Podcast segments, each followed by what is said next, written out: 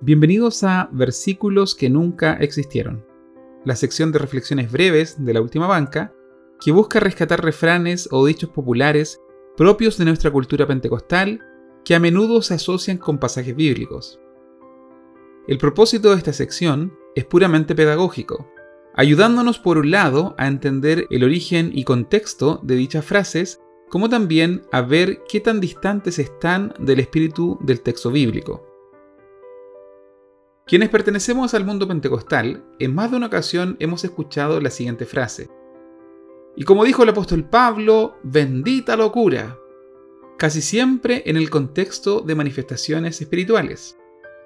Es como si fuera la manera pentecostal de responder a las comillas micales que desprecian la forma como adoramos a nuestro Dios, tomando como referencia el traslado del arca del pacto a Jerusalén por el rey David en 2 de Samuel capítulo 6.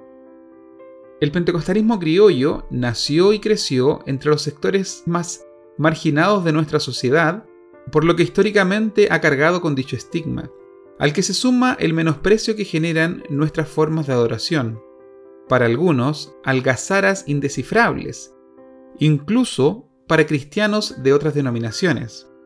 Por esta razón, la supuesta cita de Pablo parece una justa reivindicación.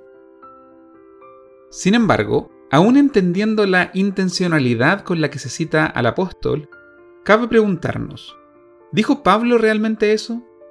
¿Veía el apóstol en nuestra esperanza bienaventurada una locura bendita? La respuesta breve y simple es no. Pero desarrollaremos la idea un poco más a fondo. Las referencias más cercanas de Pablo hablando de locura, al menos en nuestra clásica versión Reina Valera, es precisamente diciendo todo lo contrario.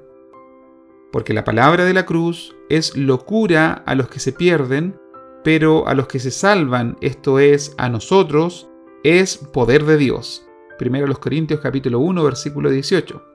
Es decir, el Evangelio del Reino, para quienes no han nacido de nuevo, es una ridiculez, un sinsentido, tal como lo pensaron los atenienses en el aerópago al oír a Pablo hablar acerca de la resurrección de los muertos.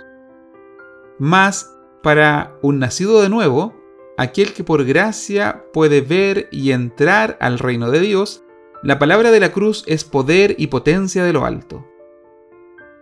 En otra de sus cartas a la iglesia en Corinto, Pablo vuelve a mencionar la locura, siempre considerando nuestra clásica versión Reina Valera. Pero en esta ocasión, para presentar ante ellos sus credenciales de apóstol. Y esto debido a que la iglesia en Corinto toleraba de buena gana a predicadores itinerantes que llegaban haciendo alarde de sus propias credenciales, muchas veces fraudulentas, y que, adicional a eso, hablaban de otro Jesús, tenían otro espíritu y predicaban otro evangelio. Por esta razón, le fue necesario a Pablo recurrir a la locura de exponer ante los corintios sus credenciales como apóstol, siendo esta misma iglesia parte de los frutos de su apostolado. Aquí, una vez más, no hay referencia alguna a la locura como algo bendito. Por último, volviendo una vez más a la primera carta de Pablo a los Corintios, de los capítulos 12 al 14, capítulos que todo pentecostal debería estudiar a fondo, el apóstol enseña que los dones espirituales deben ser ejercidos en amor, marco que deja establecido en el capítulo 13, de manera que sean para edificación del cuerpo de Cristo y para honra del Señor frente a los incrédulos. Porque si, pues, toda la iglesia se reúne en un solo lugar, y todos hablan en lenguas, y entran indoctos e incrédulos, ¿no dirán que estáis locos? Primero los Corintios capítulo 14 versículo 23. Y esto Pablo no lo dice a manera de halago, sino de reprensión ya que no hay bienaventuranza alguna en este juicio de los incrédulos. No hay tal cosa como una locura bendita. Y así podríamos continuar con muchas otras referencias relacionadas a la locura, tanto en el Antiguo como en el Nuevo Testamento, y en ningún pasaje es presentada como algo positivo. Ahora bien, ¿por qué gastar el tiempo explicando lo que para más de alguno son obviedades? ¿busco con esto apagar el fervor pentecostal? Muy por el contrario, soy amante de la libertad con la que los pentecostales vivimos nuestra adoración a Dios. Pero creo firmemente que esta libertad se debe ejercer de forma sabia y que nuestra adoración no debe perder su sustancia. Los capítulos citados anteriormente de la primera carta a los Corintios son un perfecto margen para esta libertad. Los dones espirituales, regalos tan preciados de Dios a la iglesia en el nuevo pacto, deben edificarla y no turbarla. Deben mostrar a los incrédulos la grandeza del Dios al cual servimos y no el sinsentido de nuestra fe.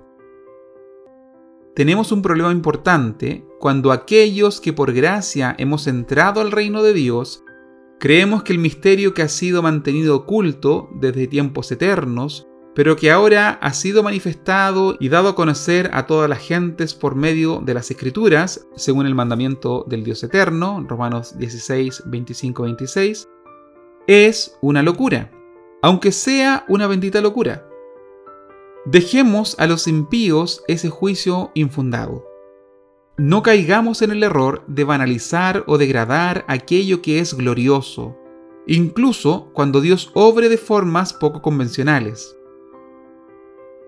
Y en lo tocante a la adoración, que no sea la locura el pretexto por el cual permitamos ser manipulados por inescrupulosos que buscan el llanto fácil o generar meras catarsis en las congregaciones.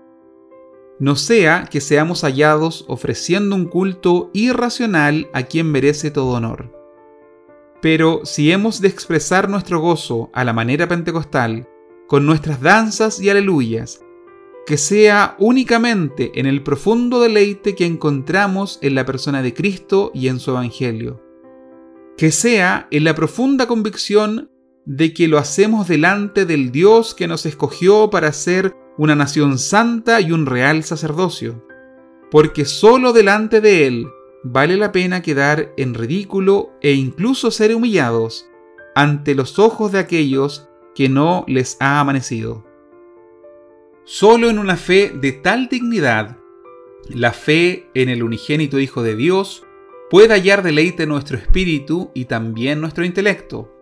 Solo en la contemplación del misterio revelado puede unirse nuestra voz a la del apóstol y expresar, Oh profundidad de las riquezas de la sabiduría y de la ciencia de Dios, cuán insondables son sus juicios e inescrutables sus caminos porque ¿quién entendió la mente del Señor?